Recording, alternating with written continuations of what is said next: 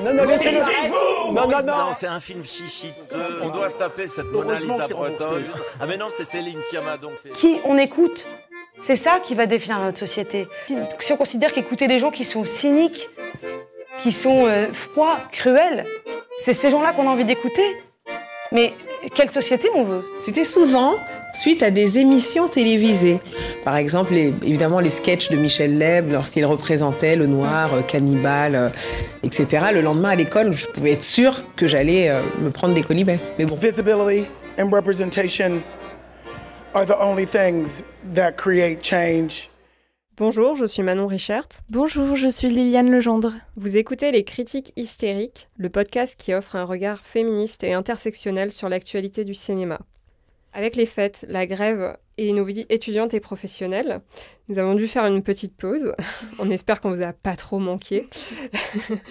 on en profite euh, pour euh, soutenir les grévistes d'ailleurs et on vous invite euh, à contribuer aux caisses de grève si vous le pouvez. Et à faire la grève si vous pouvez aussi. Désormais, on vous propose un rendez-vous mensuel pour parler des sorties en salle. Pour ce premier épisode de l'année 2020, on s'est dit qu'on allait euh, rester un petit peu dans l'ambiance des fêtes, donc une période particulière. Les stéréotypes veulent qu'on retrouve sa famille avec plus ou moins de bonheur, qu'on s'embarque aussi dans une fièvre consumériste pour euh, le plus grand bonheur de ses proches. Et c'est souvent une période qu'on quitte avec des émotions contraires entre nostalgie et soulagement. Et les films euh, qu'on va commenter aujourd'hui prolongent bien ces contradictions et ils parlent de relations familiales et d'argent. Par ordre chronologique, dans les sorties de cinéma, on va d'abord parler des quatre filles du Dr March, Little Women en anglais. Ensuite, on abordera un film chinois qui s'appelle Séjour dans les monts Fushun. Et enfin, on parlera du film américain L'adieu The Farewell, qui euh, vient de sortir en salle française. Avant d'entrer dans le vif du sujet, on voulait vous faire un petit point euh, d'actualité par rapport euh, aux deux films qu'on a commentés dans le précédent podcast. Donc pour mémoire, il s'agissait des Misérables et de Queens, Hustlers en anglais. Déjà, bravo à Lajli euh, pour sa nomination aux Oscars dans la catégorie meilleur film étranger. C'est super pour lui. On en profite aussi pour saluer Jérémy Clapin pour la nomination de J'ai perdu mon corps, qui est un film d'animation français qu'on a commenté dans le tout premier podcast, parce que malgré nos réserves, ça reste quand même un, très joli film. Après, euh, c'est intéressant justement euh, ce qui se passe avec Les Misérables, puisque avec euh, sa nomination aux Oscars, il est montré à une audience américaine un peu plus large, et donc on commence à avoir le point de vue de critiques afro-américains qui soulèvent, comme nous, le problème de point de vue du film, donc le point de vue adopté est celui des policiers. Et on vous encourage notamment à lire euh, la critique faite par Robert Daniels sur euh, 812 Film Reviews, si vous lisez l'anglais. Il tient quand même des propos assez extrêmes euh, sur Les Misérables, puisqu'il dit qu'il n'est jamais sorti aussi en colère euh, d'une séance de cinéma, et que euh, le film ne, ne trouve jamais euh, d'humanité euh, chez ces personnages noirs. Donc euh, voilà, on vous invite à lire sa perspective, quoi. Oui, nous, on n'avait pas osé être aussi critique envers Les Misérables euh, parce que, de notre point de vue français, euh, c'est un film euh, qui, en fait, est un ovni dans la production française sur les thèmes de violence policière, de racisme dans les banlieues. Et là, on a un point de vue états-unien, noir états-unien de Robert Daniels, qui donc va beaucoup plus loin dans la critique, en effet, du film qui accorde toute son importance au point de vue des policiers et pas des personnes racisées. Donc euh, oui, on vous conseille euh, fortement d'aller lire cette critique. Euh, S'agissant de Queens, eh bien, on a appris euh, malheureusement que euh, Samantha Barbash, qui est la personne ayant inspiré le personnage de Jennifer Lopez dans le film, Samantha Barbash a porté plainte contre la production car elle dit n'avoir jamais donné son accord pour utiliser des éléments autobiographiques dans le film. C'est une affaire à suivre. Malgré tout, ça ne retire rien aux, aux qualités du film qui sont tout de même évidentes. Et là, pareil, le snobisme de l'Académie des Oscars envers ce film a fait pas mal polémique, notamment euh, par rapport à, à la possible nomination de Jennifer Lopez euh, qui n'a pas, pas eu lieu. donc, euh, donc voilà, c'est quand c'était quand même une belle prestation et pas récompensé à sa juste valeur. Oui, en effet. Et d'ailleurs, parmi euh, l'absence de nomination aux Oscars qui nous a embêtés, euh, bah, notons qu'il y a Atlantique, le film de Matty Diop, qui ne figure pas dans les nominations au meilleur film étranger. Euh, C'est bien dommage, un film incontournable, on vous conseille de le voir aussi. Oui, et il faut dire aussi euh, que euh, l'Académie des Oscars a préféré, comme... enfin même pas l'Académie des Oscars, pardon, la France a préféré envoyer euh, aux Oscars Les Misérables à Portrait de la jeune fille en feu. Euh, ce qui est quand même, euh, de notre point de vue, un peu problématique aussi. Quoi. Donc euh, on a préféré envoyer un film de mec et un film consensuel sur les violences policières. Plutôt qu'un film qui raconte une histoire d'amour lesbienne Et avec un point de vue politique sur les femmes artistes. et sur le regard au cinéma.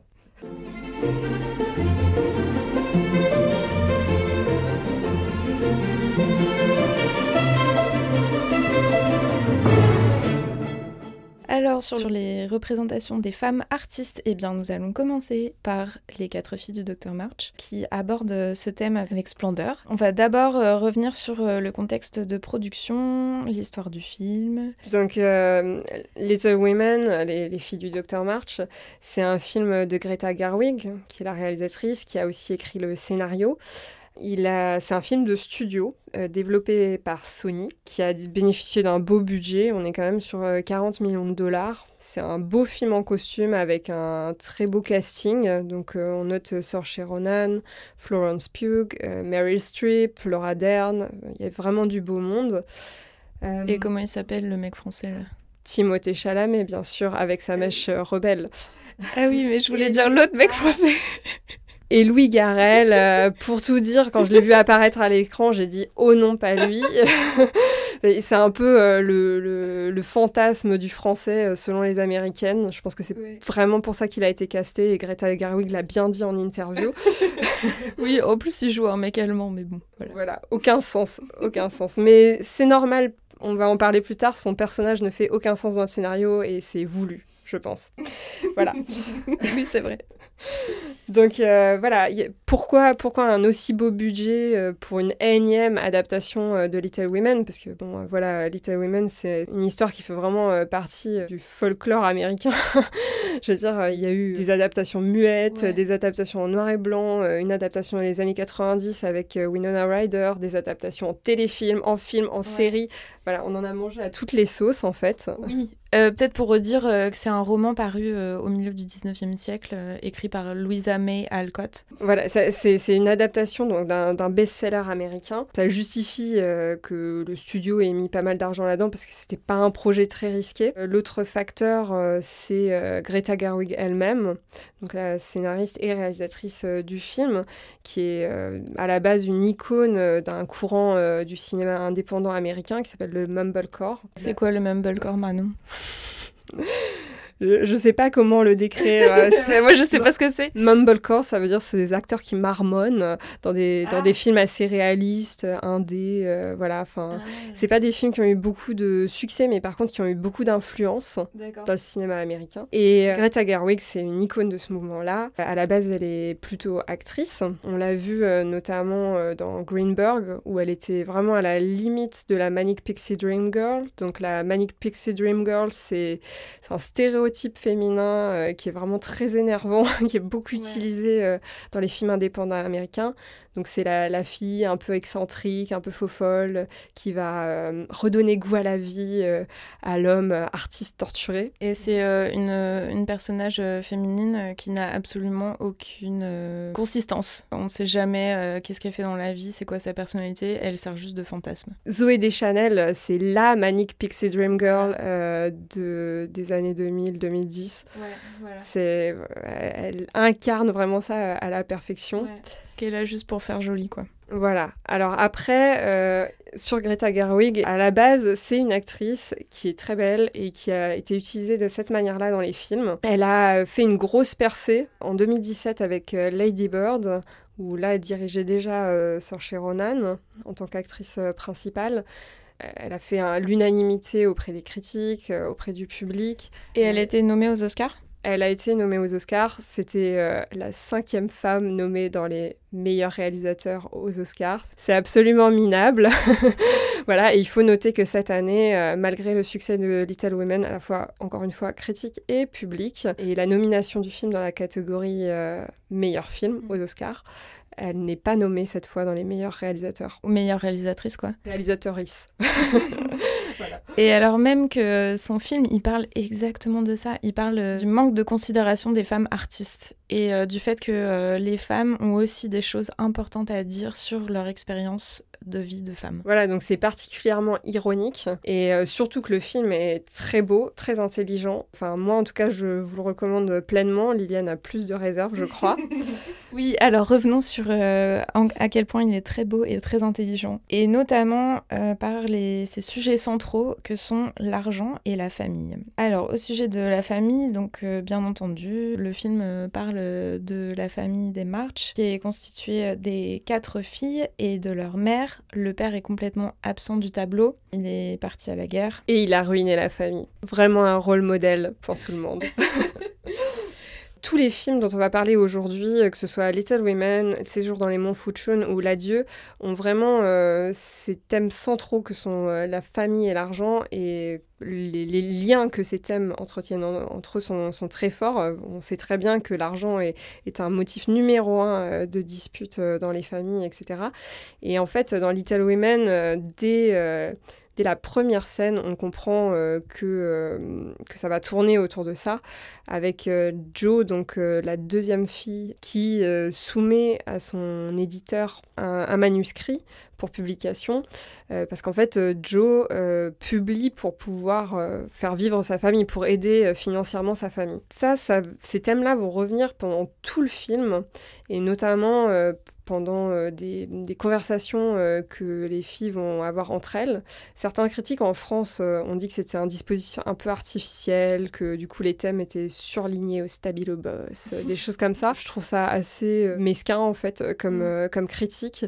Et puis aussi, c'est ignorer qu'en fait ce sont des conversations qu'on peut avoir entre femmes. En fait, c'est très français de jeter un voile pudique mm. sur ces questions matérielles, d'argent, etc.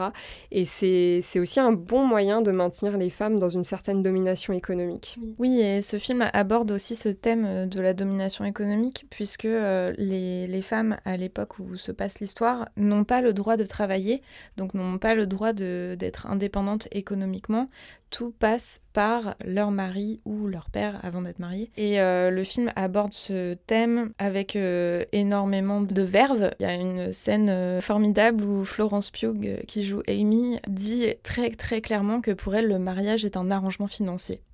Voilà, et puis même on a cette euh, citation euh, magnifique de Meryl Streep qui joue la tante March. Donc la tante March, c'est la, c'est la sœur euh, du père qui a ruiné la famille, qui est très riche, on ne sait pas pourquoi, et qui, qui explique très sérieusement à, à Saoirse Ronan, donc qui joue Joe, qu'elle a en gros deux moyens de devenir riche, c'est soit de se faire un bon mariage, soit de gérer un bordel. Donc les perspectives sont assez limitées. Et Joe choisit un chemin de traverse parce que Joe est un, est un personnage très particulier euh, dans la culture populaire américaine qui incarne des valeurs d'émancipation euh, extraordinaires et qui a inspiré énormément de femmes euh, dans le monde. Et si je peux me permettre de rebondir sur la tante March qui définit les moyens de subsistance des femmes comme étant ou le mariage ou la prostitution, et eh bien finalement, elle, euh, a un propos euh, qui est digne d'une féministe radicale comme Paola Tabet, une anthropologue, euh, qui en fait a hum, conçu le concept d'échange économico-sexuel, donc un continuum sur lequel on peut placer aussi bien la prostitution que le mariage. On vous conseille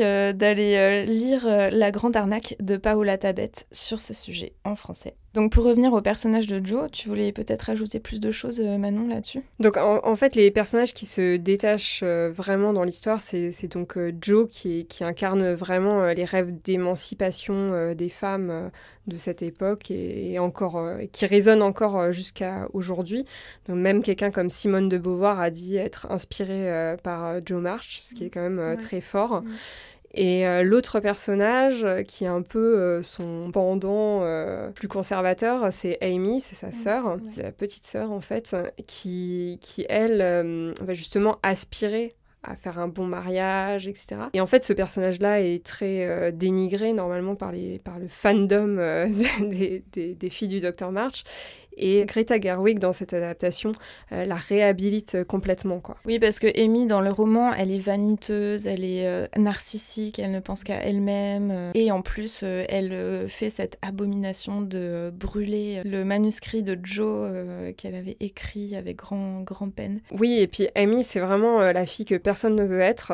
C'est cette fille à laquelle on pense quand on dit « moi, je suis pas comme les autres filles », vous voyez, qui est, qui est quelque chose de très, très sexiste, en fait, et très misogyne.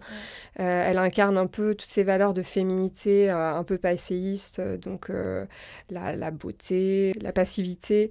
La vanité. La vanité, la superficialité, en mmh. fait.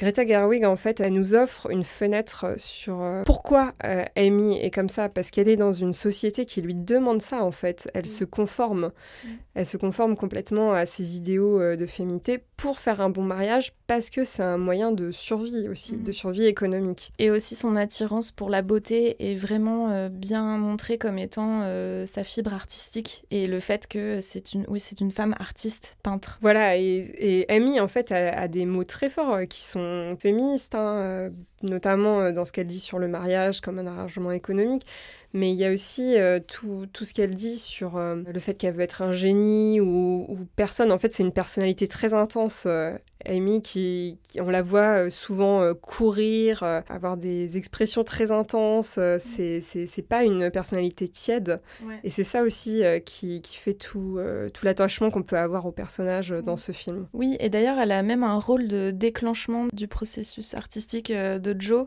dans une scène où elle va lui dire Mais en fait, pourquoi t'écris pas sur nous? Nous, c'est intéressant, notre expérience. Et là, c'est là que Joe va se mettre à écrire euh, Les quatre filles du Dr. March. Enfin, bon, évidemment, c'est très méta euh, comme, euh, comme récit. Voilà, donc là, le film touche vraiment à, à, des choses assez profondes sur les relations entre sœurs, qui sont à la fois des relations de rivalité, mais aussi des relations d'émulation, en fait. C'est ça, émulation. Voilà, donc euh, quelque part, c'est ça la sororité, quoi. C'est se tirer toutes vers le haut et, et pas rabaisser les autres euh, en mode je suis pas comme les autres filles, je suis pas comme cette Amy qui est tellement superficielle. Oui, absolument. Ouais. Autre euh, point extrêmement intelligent du film, c'est sa fin ouverte que euh, Manon a vu tout de suite au moment de voir le film, alors que moi j'étais vraiment pas dedans. Et c'est marrant parce qu'on a eu toutes les deux des réactions qui se sont retrouvées dans la critique presse française. Il y a des gens qui sont vraiment passés à côté du film. Alors maintenant, je vais te laisser euh, interpréter euh, cette fin ouverte. Oui, en fait, euh, Greta Gerwig, je comprends qu'elle choisisse une fin ouverte parce que ce, livre, les gens ont un tel attachement à cette histoire, etc. Je pense que si elle avait fait une fin plus tranchée, ça aurait été vécu comme une trahison. Donc en fait, il faut savoir qu'à la fin du livre, Jo, malgré le fait qu'elle a répété pendant tout le livre qu'elle voulait pas se marier, que c'était pas son but dans la vie, etc., bah, finit quand même par se marier. Trahison. Avec, alors, Quoi, Jo n'est pas lesbienne?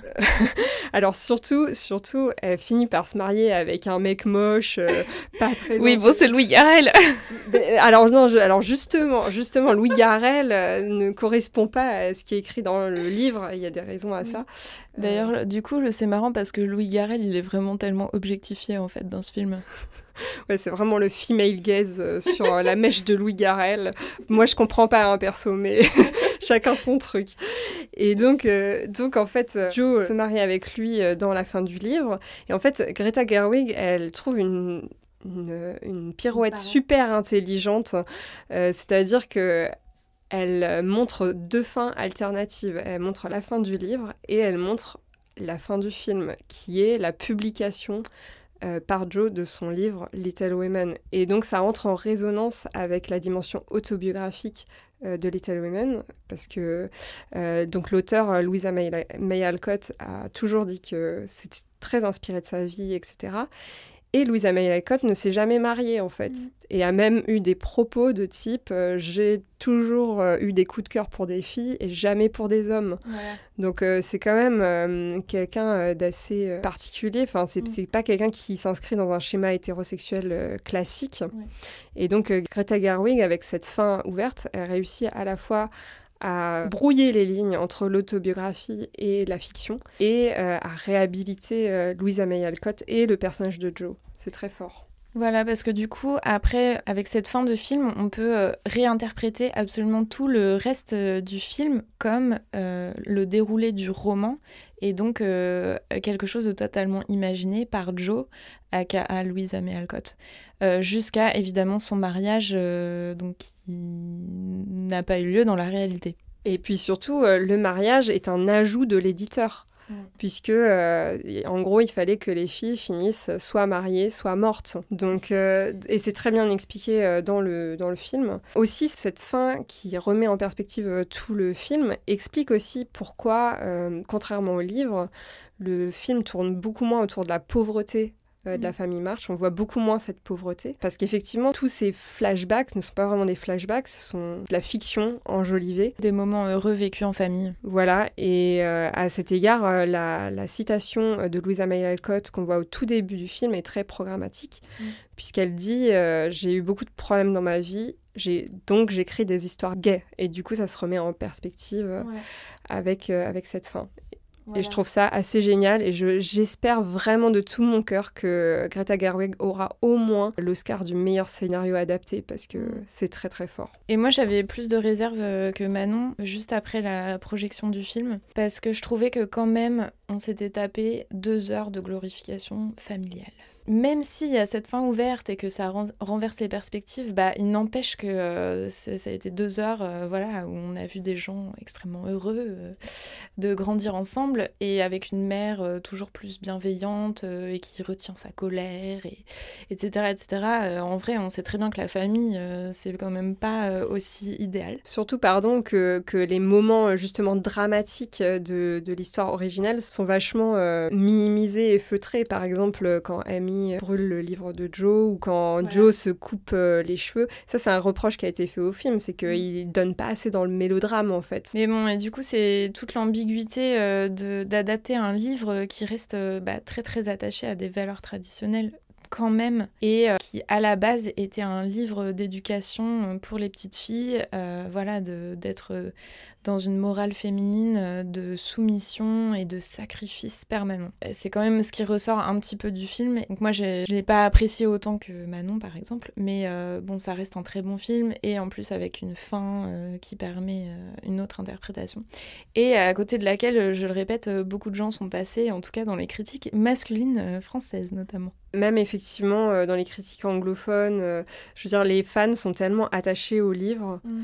qu'ils peuvent pas concevoir une autre fin que celle du mariage. Et puis après, euh, comme encore une fois, Louis, Louis Garrel est un peu le stéréotype euh, du beau français, machin, bah, c'est une fin que les Américaines ont envie de voir. Voilà. Alors que moi, j'avais pas du tout envie de voir euh, Joe se marier avec Louis Garrel, n'importe quoi.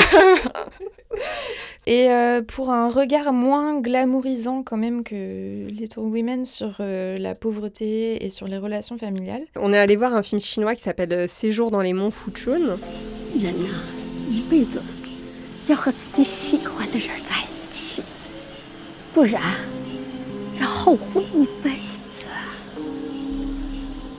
Donc euh, c'est, ça se passe à Fuyang, qui est une petite ville à l'échelle chinoise euh, près de Hangzhou. Donc là par contre une énorme ville, 10 millions d'habitants, etc. Et donc cette ville euh, connaît euh, récemment des transformations euh, énormes en termes de gentrification, en termes de développement immobilier, développement des transports, etc. en gros ça veut dire qu'on expulse des milliers de gens de leurs immeubles pour les détruire et reconstruire de plus grands immeubles à côté. Plus cher aussi. Et donc ça crée un boom économique énorme, une hausse des prix immobiliers complètement démentielle. Faut imaginer qu'apparemment à Fuyang, en fait, euh, les logements sont bien plus chers qu'à Paris. Donc euh, le, le film s'inscrit euh, dans ce contexte-là. C'est vraiment un, un film chinois qui a été produit avec euh, beaucoup de difficultés. Donc le réalisateur Gu Xiaogang a eu beaucoup de mal à faire financer son film. Il, il a fait appel à du crowdfunding, à un prêteur sur gage, à des emprunts à la consommation. Enfin, ça a été vraiment super galère hein, pour produire ce film. Et en plus, il veut que ce soit une trilogie. Mais on espère parce que franchement, c'était trop bien. C'est excellent, c'est formellement euh, magnifique. Euh, C'est super innovant. C'est très bien écrit, euh, comme quoi il n'y a pas besoin d'avoir un énorme budget pour faire quelque chose de bien. Et surtout, euh, ça remet en, en question certains canons euh, narratifs esthétiques qu'on peut avoir en Occident. Et d'ailleurs, certains critiques américains n'ont pas tout à fait compris pourquoi certains arcs narratifs ne sont pas résolus à la fin, pourquoi on ne fait pas des gros plans sur les gens dès qu'il y a un moment émotionnel.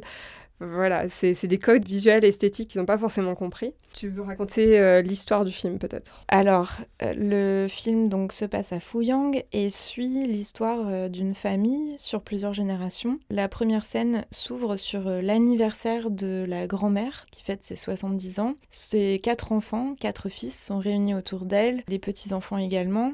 Les quatre enfants sont toujours présentés dans leur ordre de naissance. Donc il y a un aîné qui est restaurateur, un second fils qui est pêcheur, un troisième fils qui hum, vit euh, d'argent sale et enfin un quatrième fils qui est ouvrier dans le bâtiment. Les petits-enfants ont également un rôle à jouer dans l'histoire et no- notamment pour euh, présenter euh, bah, des conflits de génération. Notamment les aînés sont très attachés à la sécurité matérielle et on les comprend parce qu'ils galèrent de ouf en fait dans leur vie. Surtout, ils, ont- ils ont galéré de ouf avant le développement de la Chine, en fait. Ouais. C'est des gens qui ont l'âge de nos parents, donc qui sont nés euh, dans les années euh, 60, au moment du grand bond en avant et de la révolution culturelle. Donc, c'est des gens qui ont une vie euh, très dure. Maintenant que la Chine change, ils ont toujours gardé euh, ces inquiétudes par rapport à la sécurité matérielle. quoi. Et donc, euh, par exemple, la fille euh, des restaurateurs, qui s'appelle euh, Gouchi, décide de se marier par amour et non pas euh, par arrangement financier.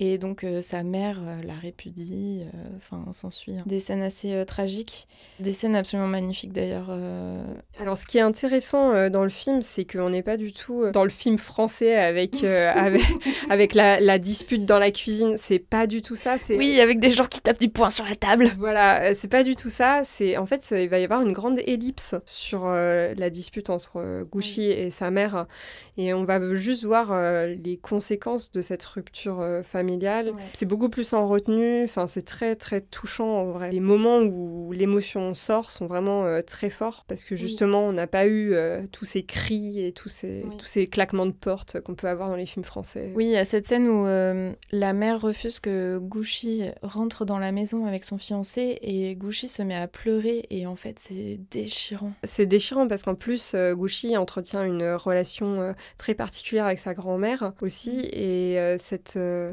rupture euh, familiale euh, l'empêche de s'occuper de sa grand-mère euh, qui est en train de décliner. Voilà, qui est, qui est en train de devenir sénile. Ouais, c'est très très émouvant. D'ailleurs, sur ce point-là, particulièrement sur le rôle des femmes comme piliers familiaux, le film présente euh, aussi euh, cet aspect euh, donc de manière très intelligente. C'est de montrer que tout le travail, le travail émotionnel, mais aussi physique, de- notamment bah, de s'occuper de cette grand-mère qui décline, et bah, il repose sur les femmes. C'est la femme du restaurateur qui est contrainte de laver, changer la grand-mère tous les jours. Son mari, lui, euh, bah, il fait rien en fait. Justement, c'est là où le film est, est aussi intelligent, c'est que du coup, quand on arrive à la scène où la femme propose de mettre la grand-mère en hospice, et ben on n'a pas de jugement parce que on la comprend. En Bah fait, ouais. c'est une énorme charge pour elle parce que non seulement elle doit gérer la grand-mère, mais elle doit gérer les finances du restaurant, sachant qu'en plus il y a des voyous euh, qui viennent euh, dévaster le restaurant parce que le plus jeune frère leur a pas payé sa dette, euh, des choses comme ça. Oui, enfin, on peut pas avoir de jugement sur sur cette femme. Pareil quand de manière très abrupte elle demande à la grand-mère, mais quand vous serez parti, qui aura votre maison? Voilà, c'est une question tout à fait pratique, très euh, posée de manière très abrupte. Et, mais bon, euh, voilà, on peut, on peut comprendre en fait. On n'a pas encore parlé de la forme euh, du film qui est absolument magistrale. En, en fait, euh, le titre du film, Séjour dans les monts Fuchun, il vient euh, d'une grande fresque traditionnelle chinoise qui porte ce, ce titre. Pour parler de la fresque, peut-être, euh, donc, en gros, c'est une pièce ar- artistique euh, qui a la même envergure que La tapisserie de Bayeux, la dame à la licorne. voilà, par exemple. Et euh, qui euh, est une peinture euh, sur rouleau, donc qui se déroule et qu'on va examiner vraiment en glissant le regard perpétuellement. Et le film, il, il opère ce glissement du regard en permanence, c'est magnifique. Et notamment en filmant euh, énormément de scènes depuis le fleuve. Ces scènes euh, sont, sont vraiment euh, très belles et ça donne un dynamisme au film. Contrairement à certaines critiques qu'on a pu lire qui disaient que le film était serein, c'est pas du tout le sentiment général du film, mais c'est pas grave. C'est juste des stéréotypes racistes qu'on peut caser dans les critiques, c'est cool. Et oui, ça donne vraiment une, une vraie modernité. Et surtout, la caméra regarde le paysage comme on regarderait la fresque, en fait. Mhm. Regarde chaque petit détail, elle est très fluide, elle est comme un regard qui se promènerait sur une œuvre d'art, en fait. Voilà, exactement. Et il se passe plein de choses sur différents plans, exactement comme, comme quand on regarde la peinture. euh, par exemple, on voit des arbres, euh, la barque du pêcheur euh, au fond et les maisons euh, incrustées dans la montagne. Et finalement, cette histoire familiale, elle, elle s'incruste dans euh, le paysage formé par la, la ville euh, et la montagne et le fleuve. Euh, voilà, exactement comme le film le montre. C'est vraiment très, très harmonieux et très, très plaisant à, à regarder. Mm. Après, c'est un film qui prend son temps. On va voir que c'est ce qui fait la différence avec euh, un film américain comme L'Adieu, qui prend beaucoup moins de temps pour installer les personnages, qui, qui- qui est sur un rythme narratif qu'on connaît beaucoup mieux. Mm. Mais pour le coup, euh, voilà, cette fresque chinoise nous a vraiment beaucoup touchés. Oui, qui prend son temps aussi parce que ça a été filmé au fil des saisons sur deux ans. Donc euh, on voit euh, printemps, été, automne, hiver et printemps se succéder. Et ça permet aussi euh, de contrebalancer cette impression de calme parce qu'on voit aussi la, la dureté euh, des saisons en Chine, euh, notamment l'été où les personnages sont suants et ils en peuvent plus de la chaleur. Et l'hiver où euh, bah, il neige, notamment le, le second fils qui est pêcheur, il continue de vivre dans sa barque en plein hiver. Donc non, c'est pas du tout un film serein en fait. Les critiques euh, qui se permettent de dire ça, euh, c'est, on est vraiment dans le regard orientaliste euh, qui fétichise la Chine et qui la, la sort de toute histoire possible en fait. Donc c'est assez lamentable. Que- comme certains critiques aussi ont pu le dire, que les, émotions sont très retenues, etc. C'est c'est vraiment des clichés orientalistes qu'on peut entendre même quand, quand il y a des catastrophes naturelles, etc. Oui, voilà. exactement. Par exemple, à Fukushima, avec les, les Japonais qui étaient soi-disant euh, très sereins face à la catastrophe nucléaire. c'est quand même horrible de dire des choses comme ça. Et là, ça, ça revient euh, dans la manière dont la critique euh, aborde ce film. Nous, on n'a pas trouvé que ce film était en retenue. Au contraire, même le fait de mettre la caméra à distance quand il se passe des choses très émotionnelles, en fait, ça, ça fait ressentir les émotions plus fort. Par exemple, quand euh, le troisième fils qui a des problèmes avec la pègre se retrouve euh, avec euh, des espèces de graffitis insultants devant son immeuble, enfin, c'est pas des graffitis, c'est plutôt sur une espèce de rouleau, une espèce de pancarte. Tout ça, c'est filmé de loin, mais on comprend très vite de quoi il s'agit et qu'en fait, il, il a un stigmate très fort sur lui. Et... Le fait que ce soit filmé de loin, ça montre la honte publique à laquelle il est exposé. Oui, c'est exactement ça. Et pareil pour la scène où les voyous dévastent le restaurant, et, etc. On n'a pas besoin d'entendre les cris, on n'a pas besoin de voir les visages de près pour comprendre que cette situation est absolument euh, catastrophique euh, pour euh, les restaurateurs, en fait. Oui, absolument. Alors, donc ce film montre le point de vue de Chinois qui vivent en Chine et qui vivent les transformations énormes qui se passent dans leur pays. Le dernier film dont on va parler aujourd'hui a plutôt le regard de la diaspora chinoise immigrée aux États-Unis. 今天人多齐呀，好久没这么聚了，奶奶就等着这一天呢。哎，大口咬，哇，哈哈哈哈哈！你觉得我们应该告诉奶奶吗？太痛苦了吧？如果她想说再见呢？你告诉她就毁了她美好的心情，你说对吧？搭到她的肩膀上。Donc euh, il s'agit de l'adieu, en anglais The Farewell, qui euh, donc euh, a été réalisé par Lulu Wang, qui est une personne issue de l'immigration chinoise aux États-Unis. Et pour couper court à toute confusion, on voudrait d'a- tout d'abord dire qu'il ne s'agit pas d'un film chinois. Voilà, alors le, le film est à 90% en mandarin, tourné en Chine. Il a des producteurs chinois, forcément. Mais c'est un film un peu entre deux, mais qui est plus du côté américain. Même, euh, même la, réalisatrice le dit que plus elle va en Chine et plus elle se sent américaine. Et ça, se ressent pas mal euh, dans son regard. Et du coup, euh, le film joue très bien de cette opposition entre la diaspora qui a assimilé une culture complètement différente et les Chinois qui sont restés et qui ont un regard un peu fantasmé sur les États-Unis. Et donc ça donne lieu à des échanges assez savoureux entre les deux parties de la famille. Enfin, c'est plutôt bien fait. Et ça se voit aussi dans la réception du film aux États-Unis et en Chine. En Chine, euh, le film a plutôt floppé, en fait. Euh, il n'a pas euh, fait beaucoup d'entrées. Et par contre, aux États-Unis, grand succès. le film est sorti l'été dernier et apparemment, il a concurrencé la sortie des Avengers quand même. Hein. après, en, termes de recettes, on n'est pas du tout sur les mêmes montants. Enfin, il faut savoir que L'Adieu, c'est vraiment un petit film. Il a été produit pour 3 millions de dollars. Et là, pour l'instant, il en a rapporté à peu près 20. C'est pas énorme, mais bon, il, a bien... il a généré pas mal de bénéfices. Euh, ce qui d'ailleurs euh, est très bien parce que ça dément complètement euh, les orientations que voulaient lui donner les producteurs à la base. Donc les producteurs américains voulaient absolument y, inclure un personnage blanc, cheval de Troie. Pour ne surtout pas avoir de lead asiatique. et Lulu Wang, donc la réalisatrice, a absolument refusé ça et elle elle a, vraiment bien fait. Et elle a montré que malgré tout, les audiences pouvaient se reconnaître dans un personnage asiatique. Et ben oui, qui l'eût cru? Et euh, le film a été récompensé aux États-Unis, notamment.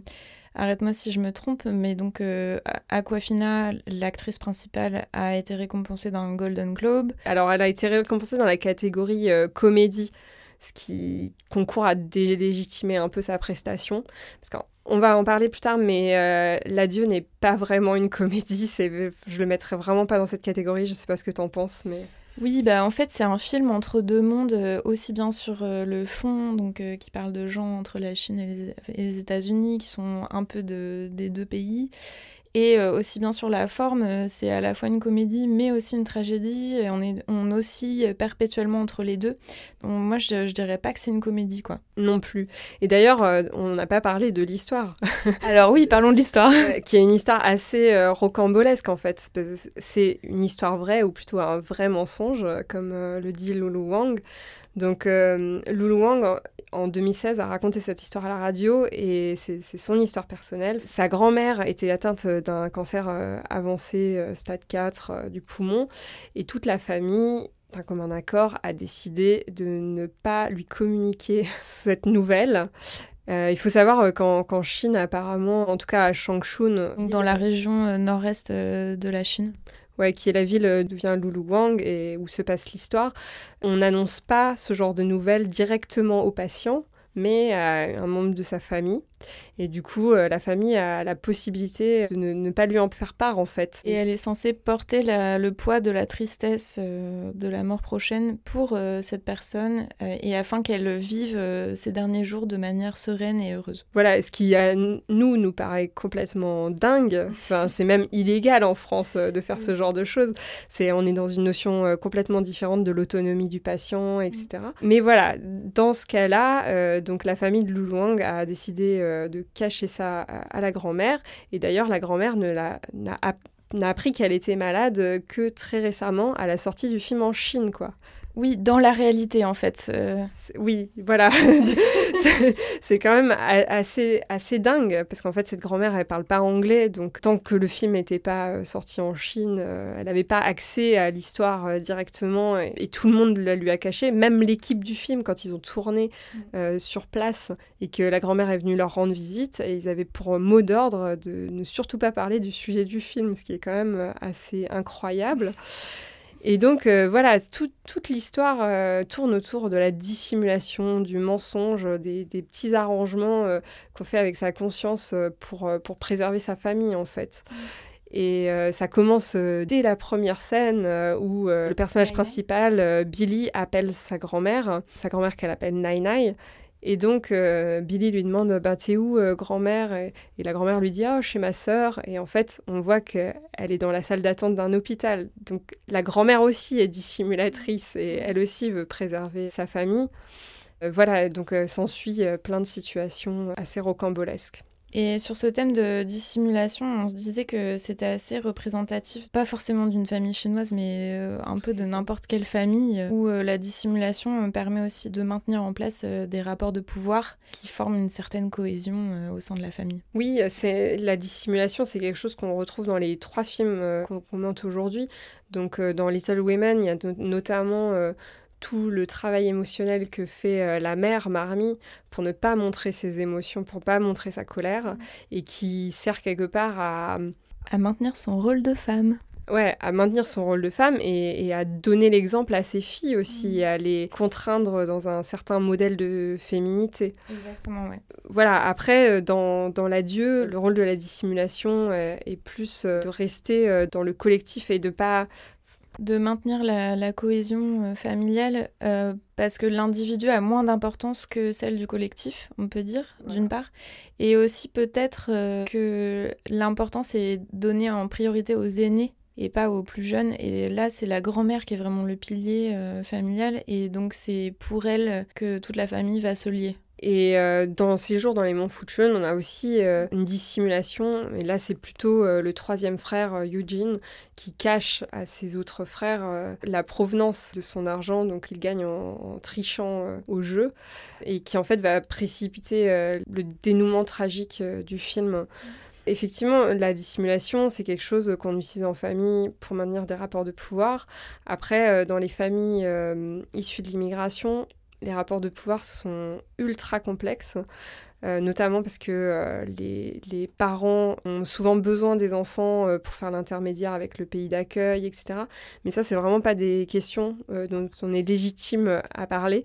on vous conseille vraiment d'écouter sur ces questions de diaspora, d'immigration, le podcast euh, Kif Taras, donc avec Grassley et Rokaya Diallo, euh, qui est vraiment très éclairant sur ces questions-là. Oui, et sur la question d'être entre deux mondes et d'être enfant de parents issus de l'immigration, bah, il y a l'épisode Nos parents. Oui, c'est vraiment un, un must listen. Kif Taras. Donc euh, l'argent aussi, euh, donc euh, le, deuxième thème de notre podcast, intervient dans le film de Lulu Wang, dans L'adieu, comme le point de départ justement d'une conversation entre la diaspora et ceux qui sont restés au pays. Donc on a la, belle-sœur Yuping. la belle-sœur qui est restée en Chine. qui lance comme ça au restaurant. Combien de temps ça prend de se faire un million aux États-Unis? Les parents de Billy qui ont émigré aux États-Unis lui répondent bah longtemps. Hein. Du coup, euh, s'ensuit toute une euh, conversation sur l'intérêt euh, de partir aux États-Unis, l'intérêt d'envoyer son enfant étudier aux États-Unis. Et, la peur qu'il revienne pas aussi ça cristallise un peu euh, tous les fantasmes que les uns peuvent avoir euh, sur euh, le pays de cocagne et en même temps une certaine condescendance que la diaspora peut avoir aussi par rapport à ceux qui sont restés. La mère de Billy répond de manière assez condescendante, comme quoi les enfants qui sont élevés aux États-Unis n'ont pas les mêmes valeurs, que pour eux l'argent n'a pas d'importance, qu'il y a d'autres choses plus importantes que l'argent dans la vie, etc. Ouais, mais ça c'est bien des paroles de riches aussi, quoi. Voilà. Oui, faut dire que l'adieu ne se déroule pas dans les le même milieu socio-économique euh, que ces jours dans les monts Fuchun. On est sur euh, deux milieux socio-économiques complètement différents. Je pense que dans l'adieu, ils sont à l'aise, quoi. Ils sont, ils ont pas trop de problèmes d'argent. C'est ce qui fait que c'est pas un sujet central du film. Mm. Néanmoins, c'est ça qui lance euh, une conversation intéressante sur les relations diaspora et, chinois, quoi. Et ce, dans une scène de repas familial assez iconique, on peut dire. ultra malaisante en effet, mais donc toute la famille est réunie autour d'une table ronde sur laquelle est disposé un plateau tournant euh, où tous les plats sont mis, donc euh, qu'on peut partager ensemble, euh, ainsi que ça se fait en Chine. Et donc la caméra tourne entre tous ces personnages comme les plateaux qui tournent sur la table. Enfin, y a, à chaque fois, il y a plusieurs couches de complexité dans chaque scène. C'est ça qui est assez génial dans ce film, en fait, parce que non seulement, alors il y a cette joute verbale entre Jan, la mère de, de Billy, et Yuping, mais il y a aussi tout le sous-texte. donc tout le monde est autour de, de cette table avec plein de victuailles et en fait personne n'a vraiment le cœur à manger parce que tout le monde est triste à cause de la mort euh, prochaine de la grand-mère. Et c'est aussi peut-être ça qui exacerbe les tensions entre les membres de la famille. Oui, absolument. À propos des, scènes euh, dans le film, on voudrait évoquer une petite frustration qui fait qu'on n'a pas aimé autant ce film que les autres films de cet épisode. Comme on a dit, c'est un film entre deux mondes, euh, qui hésite perpétuellement entre la tragédie et la comédie. Et en fait, c'est un film qui enchaîne extrêmement vite les scènes et qui empêche vraiment de, de, de, bah, de ressentir les émotions euh, profondément. On n'a pas le temps d'être vraiment triste et on n'a pas le temps de rire beaucoup non plus. Voilà, c'est dommage hein, parce qu'il y a des vrais morceaux de bravoure. Donc il y a la scène euh, à l'hôpital. La grand-mère donc est malade et forcément elle a des problèmes respiratoires. Donc toute la famille se rend avec elle à l'hôpital et il se trouve que le médecin euh, qui la traite parle anglais comme Billy et ses parents, mais la grand-mère ne comprend pas l'anglais. Et du coup, Billy a tout un dialogue au-dessus de la tête de sa grand-mère en anglais sur son cancer. Et c'est ultra malaisant parce qu'en plus la grand-mère euh, comprend ça comme un flirt entre le médecin et Billy et demande euh, au médecin s'il est marié, etc. Enfin, c'est hyper bien fait cette scène-là. Mais c'est vrai que toutes les scènes n'ont pas la même intensité. Les scènes de malaise auraient gagné à s'étirer en fait. De toute façon, mon maître étalon en termes de malaise, c'est Eric Judor. Je pense qu'on ne veut pas le battre là-dessus. Dans la série Platane, tu veux dire? Voilà, par exemple dans Platane. Et vraiment, le fait d'étirer les scènes, c'est quelque chose qui crée du malaise forcément c'est comme dans la vraie vie, quoi. Un ange passe et, et Lulu Wang, c'est vrai qu'elle elle, n'utilise pas assez euh, le temps. Euh, bon, cependant, euh, la réalisatrice a une approche qu'on voudrait souligner, notamment parce que, en fait, c'est carrément la même approche qu'on voulait avoir dans notre podcast. Bon, la, dimension raciale mise à part, évidemment, parce que nous, on est blanche. Mais Lulu Wang, dans une interview, elle déclare avoir fait ce film dans l'état d'esprit d'avoir l'audace d'un homme blanc médiocre. C'est avoir cet état d'esprit de se dire mais je m'en fous si vous me comprenez pas, c'est ma réalité, c'est ma vision, voilà ce que je vois du monde, etc. Et bah là, euh, Lulu Wang, euh, donc une femme euh, racisée, et voilà, c'est ça sa représentation du monde, c'est ça son vécu. Et, on veut noter que même si le film nous a un peu frustrés, on trouve que c'est vraiment une vision tout à fait légitime et en fait on recommande vraiment de voir ce film en complément de Séjour dans les monts Futun pour avoir les deux perspectives mmh. en fait sur la vie familiale euh, au sein d'une famille euh, diasporique et euh, d'une famille chinoise. Quoi. Et elle ajoute dans cette même interview que ça serait génial si, aussi bien que les femmes racisées, si les hommes blancs pouvaient se poser les mêmes questions de représentation et d'identité dans leurs films. Alors là, oui, évidemment, plutôt que de se voir comme une forme de neutralité et de normes. Ou pire, comme Todd Phillips, le réalisateur du Joker, de se voir comme une victime. Ah, ou comme euh, notre cher ami Polanski. voilà, par exemple, qui se compare à Dreyfus. Vraiment, on aimerait que les hommes blancs euh, prennent leurs responsabilités et se, et se présentent plutôt comme des alliés euh, plutôt que d'être toujours euh, centré sur leur nombril en fait. Mm. Et enfin pour terminer, à propos de l'adieu, bah, on note que la critique presse française eh bien, a complètement oublié le thème de la diaspora euh, dans ses critiques et dans ses analyses. Et on trouve ça marrant parce que c'est quand même bah, le premier thème du film. Mais il faut dire que à la décharge des critiques français, en France, qu'est-ce qu'on produit sur ce thème-là? Qu'est-ce qu'on a encore fait au bon Dieu quoi? Donc ils sont pas prêts en fait. Oui, il faudrait qu'ils écoutent euh, le podcast de Kif Taras en fait pour euh, déjà euh, s'ouvrir à ces problématiques. Eh bien, c'est la fin de ce troisième épisode des critiques hystériques. On vous remercie de nous avoir écoutés. On est très curieuse d'avoir vos retours, donc n'hésitez pas à commenter sur les réseaux sociaux ou à nous envoyer un email. N'hésitez pas à nous suivre aussi sur les réseaux sociaux. tu veux ajouter quelque chose, Manon? Bah, Allez voir ces jours dans les monts Fuchun.